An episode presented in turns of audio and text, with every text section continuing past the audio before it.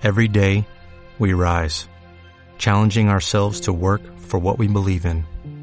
At U.S. Border Patrol, protecting our borders is more than a job, it's a calling. Agents answer the call, working together to keep our country and communities safe.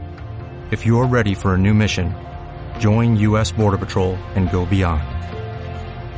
Learn more at cbp.gov/careers. ¿Estás cansado de oír siempre lo mismo y escuchar la misma canción una y otra vez? Pues te damos la bienvenida a los podcasts de Autentia Desarrollo, donde os acercamos las mejores charlas técnicas de la comunidad. CAS 2018 Desarrollando a velocidad de crucero, por Luis Rovirosa. Eh, voy a hablar de cómo desarrollar a velocidad de crucero, cómo nosotros los, los distintos problemas que vemos y cómo nosotros trabajamos para intentar conseguir que podamos mantener esa velocidad sostenida y que no sea que cada vez los proyectos van más lentos. ¿Vale? Antes de empezar, para conocer un poquito la, la audiencia, ¿quiénes de vosotros habitualmente estáis de desarrollando código? ¿Vale? Y no desarrollando código, aunque es la opuesto, pero ¿vale? Eh, la, la, la, charla es un mix, ¿vale? Eh, creo que es importante que ambos lados tengan la, visión tanto de negocio como la, parte técnica. Y empezaremos con algo más de, de, ideas y después pasaremos a ejemplos. Un poco de contexto. ¿Quién soy yo? Vale, soy Luis Rovirosa. Eh, llevo desarrollando aplicaciones web más de 10 años. Principalmente hago la, parte del backend y la suelo hacer en PHP Después tengo una parte de emprendedor o empresario. Eh, hace un año monté con Jordi eh, Codium. Es una empresa en que nos dedicamos pues, bueno, a hacer lo que, a, un poco de desarrollo, formación y un poquito de consultoría, un poco de todo. Entonces, eh, hace más de cinco años que estoy haciendo formaciones. Entonces, estoy especializado en la parte de TDD y de Legacy Code. Y por último, estoy muy vinculado en diferentes comunidades, tanto de Software Craftsmanship o Crafters y en diferentes comunidades de PHP o depende de la ciudad que viva, porque cambia bastante. Entonces, ¿cuál es el sueño de una empresa? Bueno, el sueño de una empresa es construir nuestro producto, que es estupendo, que va muy rápido, que se puede adaptar, que todo el mundo querría tenerlo. Pero, bueno, ¿cuál es la realidad? La realidad suele ser que acabamos, que acabamos construyendo un transatlántico que tiene que ir a remolque, porque cada funcionalidad que queremos añadir, pues supone introducir fallos en producción, supone que los desarrolladores siempre eh, tardan más de lo que creían que deberían tardar, entonces bueno, tiene una serie de, de implicaciones. ¿Cuáles son las razones para ir más lento cada vez? Bueno, principalmente, o desde mi punto de vista, es que el código va degradando, ¿vale? Por decirlo de alguna forma suave. Entonces, bien, si fuéramos un poquito a qué entiendo yo, qué se puede entender por calidad de software, lo primero sería si estamos haciendo una revisión de código o cuando estamos intentando añadir funcionalidad. Es decir, ¡wala! ¿Esto, que, ¿esto por qué está aquí? ¿no? O estás como sorprendiéndote todo el rato y echándote las manos a la cabeza de lo que estás encontrando. Si le damos un poquito más de vuelta, es aquel código que es difícil de entender o es difícil de razonar o realmente cuesta muchísimo ver dónde hay que poner las cosas. Que esto acaba provocando que vayamos tirando el dinero a la basura todo el rato. Es muchísimos más costes de desarrollo y muchísimos más costes de mantenimiento.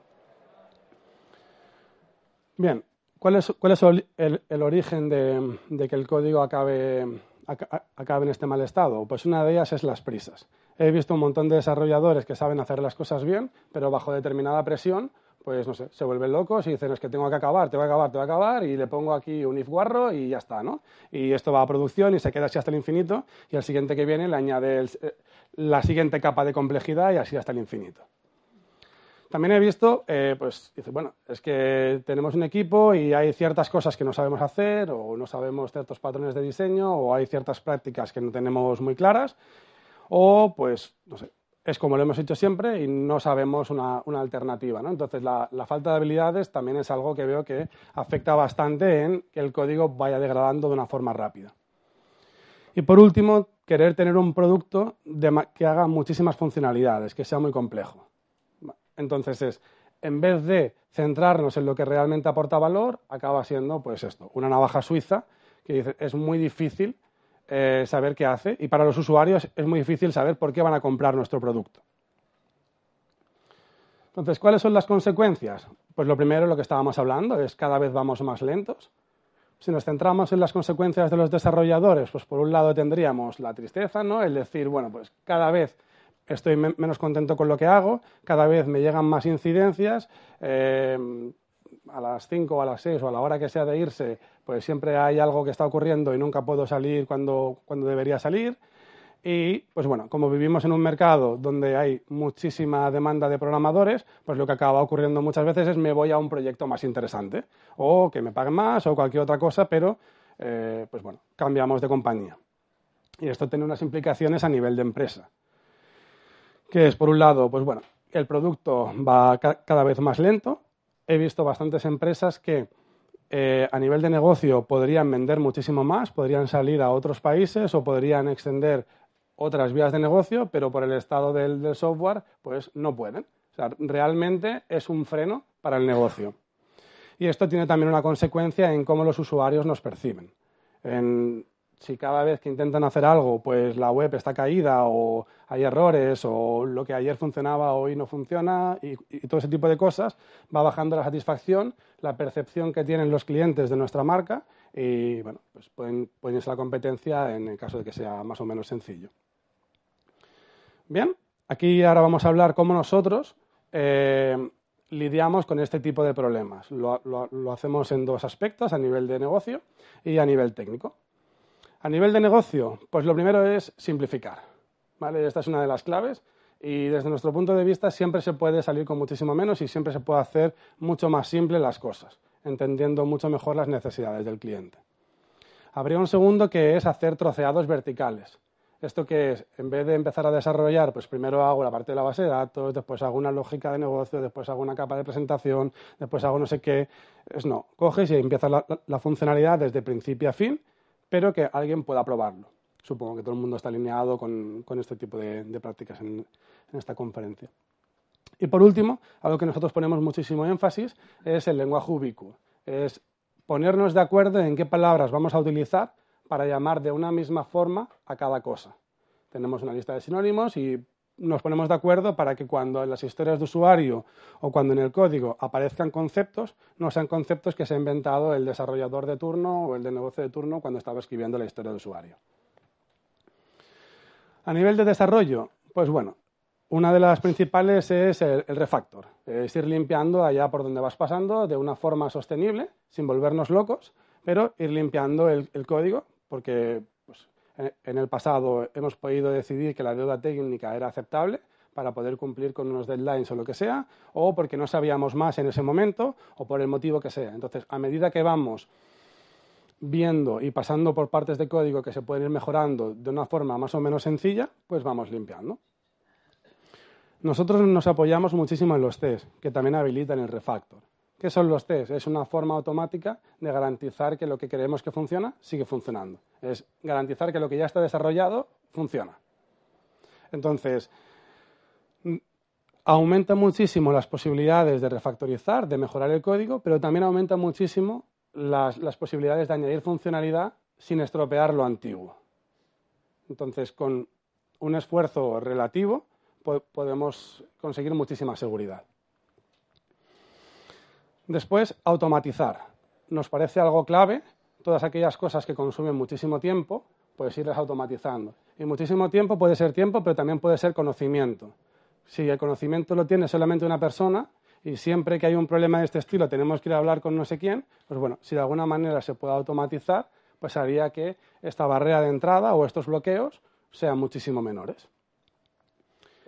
Y por último tenemos el tema de desacoplar están muy de moda los frameworks, las librerías y muchas veces acabamos acoplados, que no es más que eh, tu código está muy vinculado con una librería, es muy, muy dependiente de esa librería o de ese framework. Y si por algún motivo cae en desgracia o quieres actualizar una versión o hacen cambios que rompen con la compatibilidad, tú te puedes quedar en un estado eh, como prisionero de esa librería o de ese framework. Entonces, poner esfuerzos para desacoplarnos nos aporta muchísimo valor, porque podemos de una forma fácil continuar evolucionando nuestro producto o descartando librerías que por lo que sea ya no nos, solucionan el problema actual. Entonces, muy bien, Luis, esto es muy bonito, son palabras, pero vamos a ver unos ejemplos porque si no se, queda en nada. Bien, desde el punto de vista de, negocio, simplificar, voy a poner tres ejemplos que, estos son ejemplos reales, ¿vale? De mi vida. Entonces, en, en, 2010 monté una empresa que pues, tenía audioguías pues, para, pues, para museos y demás. Entonces, eh, ¿cómo salimos? Esto, la idea final era que los, los, museos pudieran subir sus propias fotos, sus propios textos, sus propios vídeos, pero salimos con una versión que tenía que ser yo el que escribía los textos o por lo menos el que los publicaba y demás. Pero por lo menos podías, podían tener una audioguía en producción con muchísimo menos coste del que tenían, del que inicialmente, pues bueno, o, del que finalmente es, ¿no? Otro ejemplo es cuando planteamos cómo íbamos a vender los cursos, pues empezamos y dijimos, bueno, pues vamos a contratar un TPV, vamos a programar nuestra propia página y, bueno, pues reducimos los costes por cada entrada que vendemos. Pero dijimos, bueno, esto es un follón, una forma mucho más sencilla es encontrar un, producto que te solucione eso. Pues no sé, Eventbrite o cualquier otra plataforma que nos pueda aportar esa, esa funcionalidad. Hay veces que coger un producto que ya esté hecho nos cubre la, la, mayoría de las cosas que queremos y para empezar nos sirve. Y después ya podemos iterar, ¿no? No hay ningún problema. No, no, es, no es que nos tengamos que quedar ahí. Y por último, esto es un proyecto que estamos auditando la, la, parte técnica. Nosotros estábamos en la fase de requisitos con el cliente, ayudando a simplificar, a priorizar. Y la empresa que iba a desarrollar el producto, pues lo único que hacía era preguntar más complejidad y más complejidad y más complejidad. Este producto es para auditar, para auditar empresas, para que cumplan con las normas de seguridad y demás. Y pues querían poder ver que si cumplían con todos los requisitos legales en una determinada fecha en el pasado, ¿no? como para generar informes en ese momento.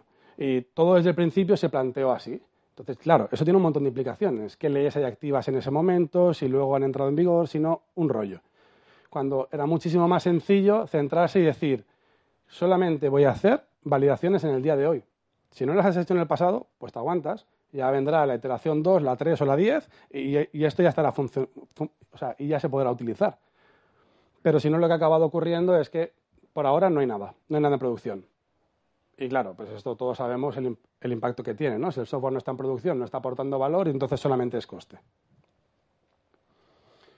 Bien, a nivel de negocio, ¿cómo troceamos eh, verticalmente? Pues un ejemplo es, esto es un producto que ayudamos a desarrollar para, IKEA, es el sistema de tickets para poder sacar unos, van unos clientes, atención al cliente, entonces, pues bueno, tiene que ser pues multiempresa, tiene que tener pues multicentro, entonces tú vas al centro, haces clic en la pantalla y dices, pues quiero, quiero, quiero o sea, estoy esperando para que me atienda alguien, tengo que elegir qué servicio, en, qué servicio quiero ser atendido, entonces sale mi ticket, después el empleado llama a la siguiente persona y eso aparece en una pantalla y yo como, persona me dirijo al, puesto de atención que corresponde.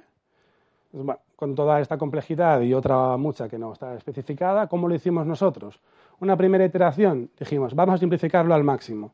Solamente va a funcionar en ordenadores y solamente va a poder haber una persona atendiendo una máquina que expenda tickets y una sola pantalla donde se muestren las cosas. Y nos olvidamos del hardware, nos olvidamos de que hay muchas empresas o de que hay muchos centros. Todos estos conceptos no existían en el código. Sabíamos que íbamos a acabar implementándolos, pero todavía no estaban. Entonces, ¿qué nos permitía esto? Validar la experiencia de usuario. A pesar de que ya se habían hecho mockups y demás, pero bueno, hasta que no lo tocas o hasta que no lo ves un poquito más, pues quizá cuesta hacerse la idea de aquellas cosas que no, siempre pueden salir cosas a posteriori. Después eh, hicimos esto que pudiera ser usable en una tienda de, de, verdad. Entonces pasamos a todo el tema de hardware. Que se pudiera ver en una pantalla y dices, bueno, pues si se ve un ordenador, se ve una pantalla. Bueno, luego está todo el tema de compatibilidades, de los navegadores que tienen puestas las teles por defecto y todos los problemas que tiene, que si no suena el sonidito y todas estas cosas. Entonces toda esta parte la quitamos de la complejidad inicial. Eh, pero, ¿qué, queríamos conseguir aquí? Que, pudieran probarlo en una tienda si solamente tuviera un empleado atendiendo y pues este atendiera a un solo servicio. ¿no? Pero de, alguna forma ya podía ir a una tienda. Entonces, bueno, Si en vez de para IKEA fuera para una carnicería, pues quizá ya sería suficiente. Todos van atendiendo lo mismo, te da igual que te lo pulse una persona o que te lo pulse otra. Pero ya sería algo real. De aquí seguimos. No hay empresas, no hay centros, no hay muchísimas cosas. Ni, tampoco hay múltiples eh, servicios ni nada. ¿Qué hicimos en la siguiente iteración? Bueno, como esto se iba a implantar en, IKEA, pues dijimos, es imprescindible que pueda haber más de una persona atendiendo a la gente y que las personas están especializadas en distintas cosas, ¿no? Pues que si facturas, que si devoluciones, que si no sé qué. Y dijimos, sin esto no podemos ponerlo en el cliente real que estamos haciendo. Y esto fue lo que hicimos. Y hasta aquí ya salimos a producción. Y todavía no teníamos ni que se pudiera poner en múltiples tiendas, ni que se pudiera poner en múltiples empresas. Y los conceptos, insisto, porque es importante. No es que no estuviera implementado porque estaba parcialmente por ahí, estaba creado todo en base de datos y no, no existía. Son conceptos que a nivel de código no, no estaban reflejados todavía. En la siguiente iteración, pues dijimos, vale, como ya está funcionando, está teniendo éxito, están muy contentos con el producto, vamos a hacer que lo puedan implantar en más tiendas la gente que ya lo está usando para solucionar esta necesidad. Pero insisto, eh, seguimos sin tener empresas y la parte de empresa no la implementamos hasta un año más tarde. Entonces, una forma de priorizar haciendo slices verticales que puedes ir aportando valor y creo que esto es algo que es muy interesante que se haga tanto desde el punto de vista de negocio como desde el punto de vista técnico, porque muchas veces podemos encontrar soluciones que sean más sencillas a las que inicialmente se planteaban. A nivel del lenguaje ubicuo, de cómo hablamos, un ejemplo muy tonto es tener una tabla en una wiki o en un Google Docs y te dice, bueno, ¿cuál es la palabra que utiliza el cliente? Eh, ¿Cuál es la palabra que vamos a utilizar a nivel de código? Y qué sinónimos podemos tener. Entonces, de una forma muy fácil, pues si yo te digo kiosco, bueno, pues yo sé que en el, código tengo que buscarlo como ticket dispenser. ¿no? Si sale en una conversación informal, intentar ponerlo en las historias de usuario, pues todas las palabras que hemos acordado que son las que vamos a utilizar. Entonces, de una forma muy, muy sencillita, muy rudimentaria, pero conseguimos tener muy claro qué son sinónimos y qué no. Y luego a veces tenemos una columna extra con algunas definiciones que nos ayudan a entender las diferencias entre palabras que pueden parecer, que pueden parecer sinónimas, pero no lo son. A nivel de desarrollo, estábamos hablando del refactor, un primer ejemplo muy tonto. Esto es pues bueno, un código en PHP y dice sube ahí, ve un if, una exclamación, un array, cosas muy del, lenguaje. ¿Cómo podríamos hacerlo? Pues el refactor más básico es ponerle un nombre. ¿Vale? si a ti te dice que si el lenguaje principal, si el lenguaje principal no está disponible, es algo que puede entender todo el mundo. Ya no necesitas ser programador para entender qué es lo que está ocurriendo en este trozo de código. Y hacer este refactor, que te lo hace el IDE de, una forma automática, pues lo puedes esconder en un método pequeño y es muy fácil. Es un refactor muy tonto, probablemente todos lo sepáis hacer, pero es la idea también de ir poniendo nombres a las cosas e intentando que cada cosa tenga pues su propio concepto. Vamos a un refactor un poquito más avanzado, aunque tampoco mucho, porque si no sería casi, casi una, una charla de refactor. Pues tenemos aquí un repositorio, ¿vale? Que nos permite recuperar los centros. Pues recupero todos los centros del repositorio y digo, ¿vale? Quiero quedarme solo con los que tienen, los, que pertenecen a una determinada empresa. Y digo, bueno, pues yo veo esto y digo, bueno, pues no sé, no, no lo entiendo. Bien. Entonces, algo que nosotros le ponemos mucho valor es a crear aquellas clases que pueden después acabar absorbiendo lógica de negocio. Entonces, a, nivel de, sintaxis, la variable centros en vez de ser un array o una lista o, algo que es propio del lenguaje, hemos creado nosotros una, colección, es lo que se conoce como First Class Collection, donde nos permite ir absorbiendo la lógica de negocio que queremos. ¿Cómo transformamos esto? Bueno, pues le dices, bueno, dámelos todos de la compañía, pum. Y dices, bueno, esto ya yo creo que lo puede entender todo el mundo, ¿no? Entonces, es cómo vamos simplificando nuestro código para que sea más fácil de entender y más fácil de mantener y además esto evita duplicidad de código. Porque si tú tienes que filtrar muchas veces, en vez de copiar y pegar este trozo de código, como lo hemos puesto dentro de la clase centers, al final la funcionalidad tiene que seguir estando en algún sitio.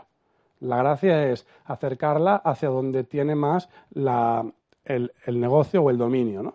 Entonces, de esta forma es, ponemos dentro de centers este método y en todos los sitios que lo queramos utilizar nos despreocupamos. ¿Se entiende la idea? Bien, a nivel de testing, nosotros utilizamos diferentes estrategias. Esta primera es la que peor se ve. es eh, test unitarios para testear las reglas de negocio. Entonces, de una forma sencilla es, imaginemos que tenemos una clase persona que queremos saber si tiene una edad legal o no, y para la, edad legal pues es mayor de 18 años, por lo menos aquí en este momento. Entonces escribimos un primer test que lo que nos dice es, ¿vale? Garantiza que tiene la edad legal cuando tiene 18 años y otro que no tiene la edad legal cuando, tiene menos de 18 años. ¿Vale? Entonces, de una forma muy sencillita podemos garantizar la lógica de negocio. Esto acaba siendo mucho más complicado porque no solemos tener lógica de negocio tan simple, pero donde ponemos el esfuerzo es a intentar que los test que tengan lógica de negocio eh, sean unitarios. Unitarios en el sentido amplio, no tiene por qué probar solamente una clase, sino puede probar muchísimas más cosas, pero tiene que, ser rápido, sobre todo, y tiene que ser si nos ponemos técnicos, tendría que cumplir el acrónimo FIRST, ¿vale? que debería ser rápido, debería estar aislado, debería ser repetible, eh, validable por sí solo y debería ser escrito y ejecutado constantemente. yo pongo sobre todo el foco en que sea rápido y repetible, ¿vale? O sea, que sea independiente de... Bueno, en realidad pongo el foco en todo. Porque, porque voy a decir, no. O sea, pero sí, sobre todo, la mayoría de las cosas se pueden conseguir de una forma más o menos fácil, pero conseguir que sea rápido suele ser lo que más cuesta. ¿Vale? Eso suele ser lo que más cuesta. Entonces, ahí es donde nosotros ponemos muchísima atención. Y es por lo que digo que la, lógica de negocio la, testeamos de una forma que sea muy rápida, para ejecutarlo muchísimas veces y saber que no, que no hemos roto nada. Pero bien, nuestro sistema no se basa solamente en código que escribimos nosotros, sino que utilizamos bases de datos, utilizamos sistemas de terceros, utilizamos librerías. ¿Cómo probamos esto nosotros? Pues testeamos fronteras. ¿vale? Las fronteras las, testeamos con test de integración. ¿Esto qué quiere decir? Que va contra el, sistema real. Si va a una base de datos, tenemos un test para garantizar que va a base de datos y guarda lo que tiene que guardar o que recupera lo que tiene que recuperar. Pero no solo con base de datos, también con una librería. Es decir, si yo en, este caso utilizo la librería eh, pues quiero garantizar que cuando mando un mensaje, el siguiente que lea el mensaje va a leer el mismo mensaje que he mandado yo. Entonces, con un test muy tonto, puedo garantizar que se, comporta como yo espero. Y de, alguna manera podemos probar que hemos entendido cómo funciona la librería correctamente. Podría ser una forma de leer la documentación o documentar en nuestro código cómo se puede utilizar. Esto luego se encapsula y demás, pero bueno, esto es una de las cosas que nosotros hacemos. Y por último, eh, hacemos smoke testing, que es que si no hay humo, es que todo va bien. Son test que son muy, muy, muy tontos. O sea, si os fijáis en este test, está haciendo login como un empleado, está haciendo una petición GET a un endpoint que tenemos y valida que la respuesta ha funcionado. ¿Esto qué significa? Pues que ha dado un 200 o que no ha fallado. ¿Vale? Lo, que vendría a ser a nivel técnico que todo ha funcionado con éxito. ¿Qué conseguimos con esto? Pues por un lado conseguimos garantizar que la ruta existe y funciona si utilizamos un contenedor de dependencias que todo está bien vinculado, si utilizamos renderización en la parte del backend, con un montón de, plantillas o lo que sea, podemos garantizar que no falta ninguna variable para, ser pintado, porque es muy fácil añadirle una cabecera que necesite los mismos datos en todos los sitios, pero no esté disponible en todos los sitios. Entonces, de una forma muy sencilla, garantizamos que todas las páginas se pueden pintar, al menos en un escenario. No quiere decir que se pueda pintar siempre, porque entonces necesitaríamos más test, pero bueno, como al menos en un escenario funciona correctamente. Y esto nos ha ahorrado de muchísimos problemas. Y ya ves, escribir ese tipo de test requiere un mantenimiento relativamente bajo. Bien, la parte de automatización, ¿cómo la hacemos? Pues con un script muy tonto que puede ser en Makefile o un Bash o PowerShell o lo que vosotros queráis. La idea es escribir ahí aquellas acciones que se realizan de forma repetitiva y muchas veces incluso de forma seguida una detrás de otra. En este ejemplo que tenemos, bueno, pues arrancamos el servidor, ¿vale? Y digo, vale, yo voy a arrancar el servidor, en este caso con Docker, y digo, actualízame todas las dependencias. Y al actualizar las dependencias, ¿qué es? Instala, las dependencias, actualiza los cambios que haya habido a nivel de base de datos y por último, vacíame la caché. Esto que puede parecer muy trivial o muy tonto, ¿qué nos permitía? Pues que si yo estoy desarrollando algo en el backend que cambia cosas en la base de datos, yo no tengo que decirle al resto de compañeros, oye, que he cambiado la base de datos, tenéis que ejecutar bla, bla, bla. No. Tú sabes que si te falla, todo lo que tienes que hacer es reiniciar el servidor. Y de una forma muy sencilla reducíamos los bloqueos que teníamos entre los diferentes desarrolladores. Además, es muy fácil para cuando lo, tienes que, cuando lo quieres poner en producción, sabes los pasos que tienes que seguir. No sé, vas como documentando lo que tienes que hacer a la vez que lo vas haciendo para que sea más fácil de, utilizar. Una cosa que nosotros también ponemos mucho énfasis es en utilizar eh, la infraestructura como código o eh, escribir en ficheros de texto qué es lo que tenemos en producción o en desarrollo. Un ejemplo, pues con Docker tú puedes decir, vale, en nuestro caso es con PHP, decimos, yo para que funcione necesito tener pues la versión no sé qué con Apache, necesito utilizar Git para que se pueda traer el código, necesito cierta configuración del servidor web, bla, bla, bla. Entonces, bueno, todo lo que quiero lo pongo aquí, son scripts que se pueden hacer de una forma relativamente sencilla y lo, tienes para todo el mundo y puedes reducir el tiempo que tarda un desarrollador nuevo en ser productivo en vez de cuando llega, le das el portátil y le dices, toma, una semana para que te leas la documentación, te la instales y molestes a todo el mundo para que te ayude con los, diferentes problemas que hay, ¿no? Pues no, eh, aquí con un, simple, con un simple comando lo tienes. Dices, bien Luis, pero yo no solamente tengo un servidor web, también tengo una base de datos, tengo otras cosas. Bueno, en nuestro caso utilizamos Docker Compose, por lo menos para la parte de desarrollo, y decimos, pues tengo una base de datos, ¿qué base de datos quiero? Tengo un web server, pues cógelo del puerto del, fichero anterior y línkalos unos con otros. La configuración, de, la configuración básica es muy sencilla y nos permite que todos estemos en la misma foto. ¿Vale? Si yo necesito un servicio nuevo, lo añado aquí. La próxima vez que reinicie el entorno, tengo todo lo nuevo que necesite para que funcione. Entonces reducimos la necesidad de estar informando a cada uno y molestando a cada uno y que nos molesten si somos nosotros los que hemos introducido los cambios. Y a nivel de desacople, tenemos por una parte, con un ejemplo, es, tenemos una librería HTTP que nos permite hacer llamadas a otros servicios. En este caso tiene un método para hacer una petición GET con una serie de parámetros y nos devuelve una respuesta pues, en, el formato de la librería. Bien, esto sería cómo nos podríamos acoplar en nuestro código a esta librería. En todos los sitios utilizaríamos la librería directamente. ¿Cómo podemos desacoplarnos de la parte de infraestructura? Pues algo muy sencillo sería crearnos una interfaz nuestra, ¿vale? que esté en nuestro dominio, le ponemos cuál va a ser la firma, puede ser con el mismo método get o puede ser con un nombre distinto. Pero ya somos nosotros los que estamos definiendo cómo, a qué nos queremos acoplar. Nos acoplamos a algo que es nuestro, con lo cual, en cierta medida, no es un acoplamiento. Somos nosotros los que estamos decidiendo cómo va a ser usado ese software. Y en este caso, pues por ejemplo, cambiamos la respuesta, que en vez de ser una response interface, pues devolvemos el string que ha leído al hacer la petición get. Y decís, bueno, muy bien Luis, pero yo no me voy a implementar una librería desde cero, porque si no estoy reinventando la rueda todo el rato. Muy fácil. Utilizamos un, patrón, el patrón adapter, que lo único que necesita es implementas la, interfaz que tú has definido y utilizas la librería que ya existe. ¿Cómo la utilizas? Pues accedes directamente aquí al, al cliente, haces la petición get con sus parámetros que necesita, él sabe que tiene que hacer el get body, él sabe que tiene que hacer el get contents, y dices, bueno, y si haces esto, ¿qué es lo que consigues? Bueno, de una forma muy sencilla podríamos reemplazar esta librería de, llamadas HTTP y por otra, por otra cualquiera, sencillamente reimplementando una clase que utilice pues, un nuevo cliente a lo mejor en vez de getContents pues será, pues no sé, solamente hasta getBody, por decirlo de alguna forma. Pero no tenemos que ir a todos los sitios donde se está usando y cambiarlo. Entonces, esto requiere cinco minutos. O sea, requiere saber hacerlo y cinco minutos. ¿Vale? Entonces, eh, es muy fácil. Una vez sabes que puedes hacerlo y una vez lo has hecho la primera vez, hacerlo una segunda vez es muy sencillo. Muy bien, son muchas ideas. Vamos a poner un poquito de resumen. Por un lado, el, origen de cómo el software va degradando. Y aquí hay que poner foco tanto desde la parte de gestión o de producto como desde la parte de desarrollo. Yo, por ejemplo, estoy a favor de la deuda técnica, pero siempre que sea razonada.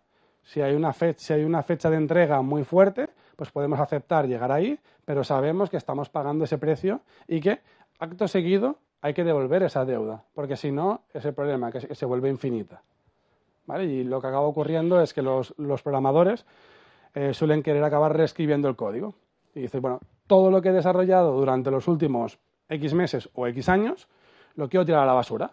Porque, claro, ahora salió la nueva tecnología que es mucho más molona, que es mucho más no sé qué, mucho... Y es que ahora, ahora ya sabemos que lo vamos a hacer todo perfecto, porque ya hemos aprendido. Y nuestros programadores son infinitamente mejores que los del pasado. Pero es que eso no, es real, no es real. Entonces es, al menos tomar conciencia de qué estamos sacrificando por las prisas y cuándo vamos a pagar eso.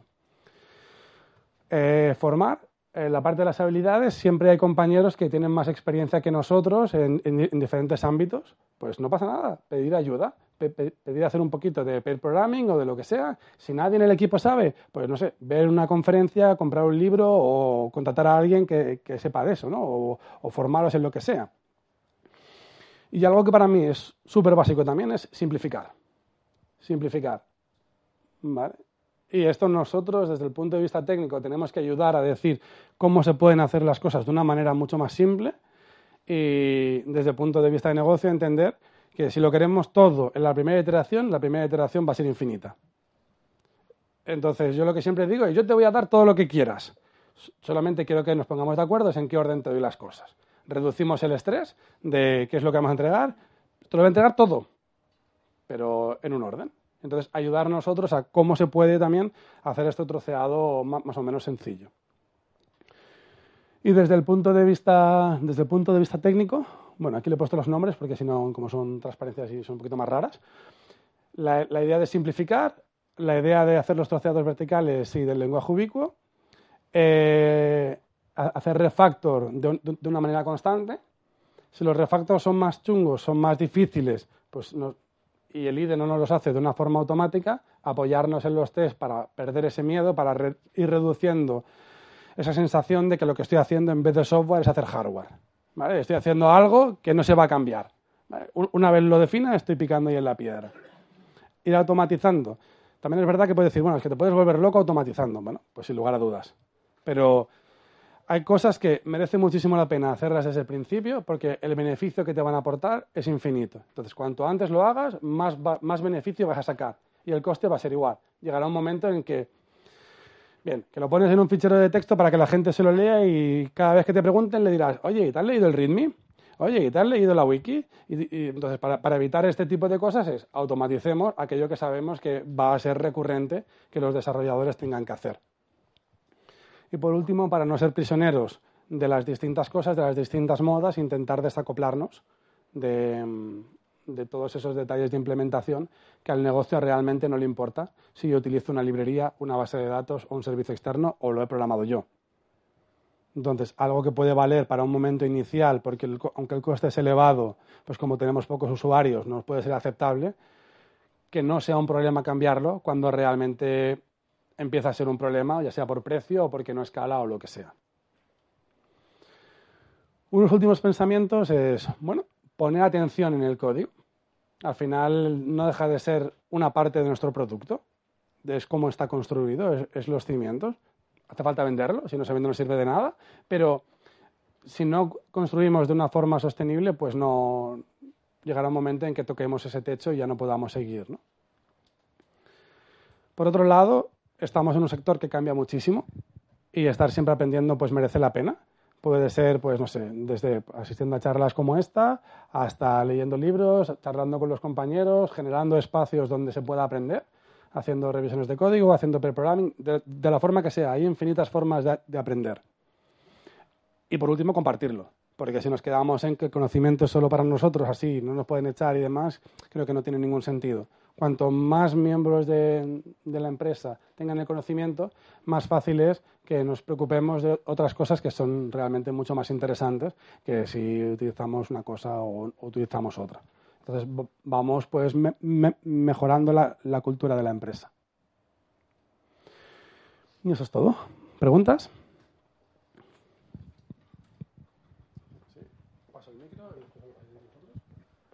Luis, eh, muchas gracias por la charla.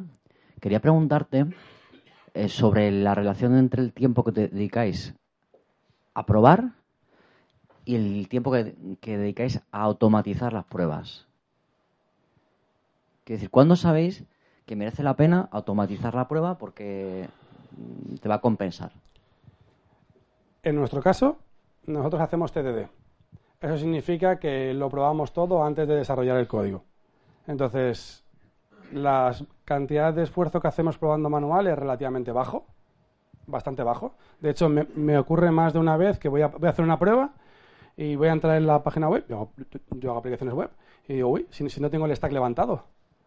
he estado desarrollando todo el rato con los test. Entonces, cuando ya digo, vale, he acabado esta funcionalidad, voy a probar que voy a hacer las cuatro pruebas manuales porque si no, no tiene ningún sentido, me puedo estar haciendo trampas a mí mismo. Y digo, vale, pues no sé, todo, todo funciona. Entonces, contestando a tu pregunta, probando manualmente, eh, poquito. Poquito. De hecho, sobre todo, dejamos también que negocio, cuando hacemos demos, y que negocio pueda jugar con el, con el sistema para que vea si realmente lo que hemos, o sea, que hemos entendido bien las necesidades que el negocio tenía. Y, digamos, ¿Te contesta tu pregunta o sí, no? Por defecto tendéis a automatizarlo todo. Sí. Eh, sí. sí. Ahora bien, no todo lo que desarrollamos, o sea, si me dices, ¿la maquetación la testeas? No. O sea, la lógica de negocio es lo que testeamos. ¿vale? Luego hay una serie de cosas que no nos aporta el valor o el coste de mantener esos test no es suficiente. El coste es demasiado elevado para el valor que nos aporta. Pero hay una parte de lógica de negocio que es lo que se supone que es tu core, tu producto, que eso sí que está 100% testeado. ¿Puedes pasar para atrás el micro? Gracias. Yo tengo una pregunta relacionada con las revisiones de código. Sí. Es, he visto muchas veces revisiones de código, el típico, eh, quita este espacio o esta llave tiene que estar en la, eh, no seguir el estándar o cosas de este tipo. ¿Utilizáis algún tipo de sniffer eh, customizado por vosotros mismos, a lo mejor, que evite ciertos eh, um, errores a la hora de, de clean code, pero de, de cómo poner nombres a las cosas o de complejidad, cosas de este tipo? Bien, a priori creo que ya es una buena práctica el hecho de que tengáis un estándar de código compartido entre los diferentes desarrolladores. que se generen estas discusiones y lleguéis a un consenso me parece muy relevante. Nosotros, por ejemplo, algo que sí que hacemos es, nosotros utilizamos Git como control de versiones, puedes poner hooks y puedes forzarle a que te valide o te aplique los linters que quieras para cumplir con las reglas de estilo. Entonces, sí, ha- hace falta un pequeño esfuerzo, o si coges alguna guía de estilos que sea oficial del lenguaje o del framework o de lo que sea, es mucho más fácil porque seguro que ya hay alguien que la ha hecho. Entonces, nosotros, por ejemplo, lo que hacemos es en el pre-commit eh, se aplican las guías de estilo. Luego, siempre hay partes que quedan a controversia, ¿vale? porque no todo lo acabas definiendo, pero bueno, por lo menos te quitas un montón de ruido. A mí eso, para mí, eso es ruido.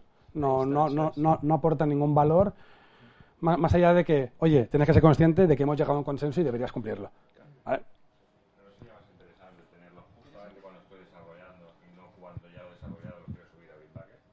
Bueno, yo hablo del commit, ¿vale? Bueno, no sé, cada uno puede desarrollar de muchas formas distintas.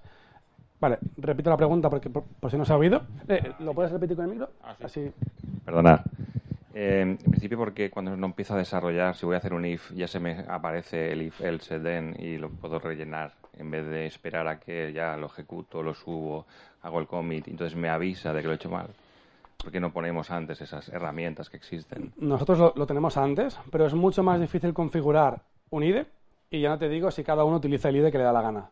Entonces, llegar a una cosa que se puede integrar, yo por ejemplo sí lo tengo puesto, pero seguro que hay alguna guía que no la tengo puesta porque es mucho más difícil. Entonces, es mucho más sencillo tener un script que ejecuta y sabes que funciona en todas las máquinas, más que decir, no, yo utilizo, no sé, TLJ, yo utilizo Eclipse, yo utilizo NetBeans, yo utilizo B, yo utilizo no sé qué. Y ahora que me curro para cada uno, lo, lo puedes hacer, pero la probabilidad de que haya, no sé, que no sea lo mismo es mucho más grande. Dicho eso, eh, ¿tú estás diciendo que se ejecuta después? No, lo tengo en el pre-commit. El pre-commit es antes de compartir nada, pero ya no con el resto del mundo, que eso sería hacer, el, si, lo- si- si- si utilizas Git, es el, el push. El commit es eh, en mi propio local, antes de compartirlo y antes de que quede reflejado de ninguna forma. ¿Vale? Po- podría ponerlo en el propio IDE y de hecho lo- lo- yo lo tengo. Pero siempre puede haber alguna cosa que no la haya configurado tan estricta y quede para esa fase final. Gracias. Pero bueno, ¿más dudas? ¿Más comentarios? ¿Cosas distintas? ¿Sí? Buenas.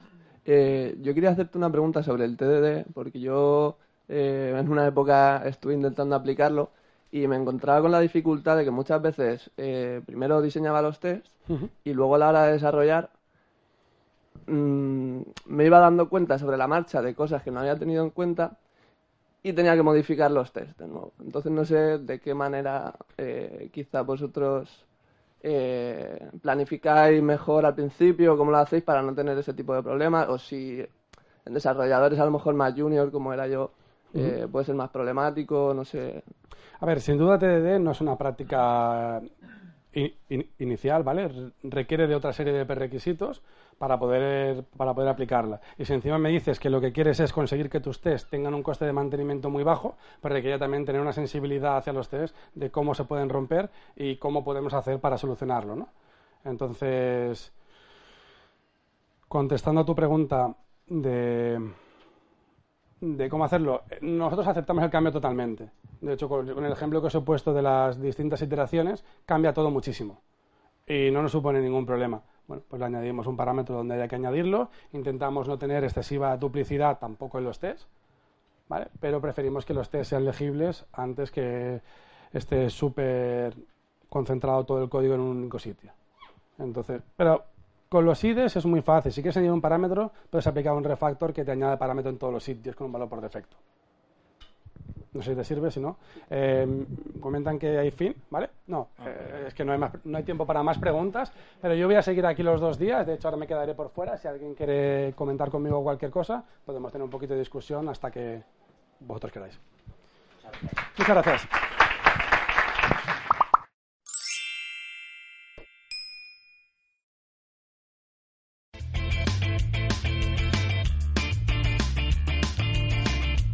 Si te ha gustado el podcast y quieres estar a la última en tecnología, suscríbete a nuestro canal de iVoox y escúchanos donde quieras.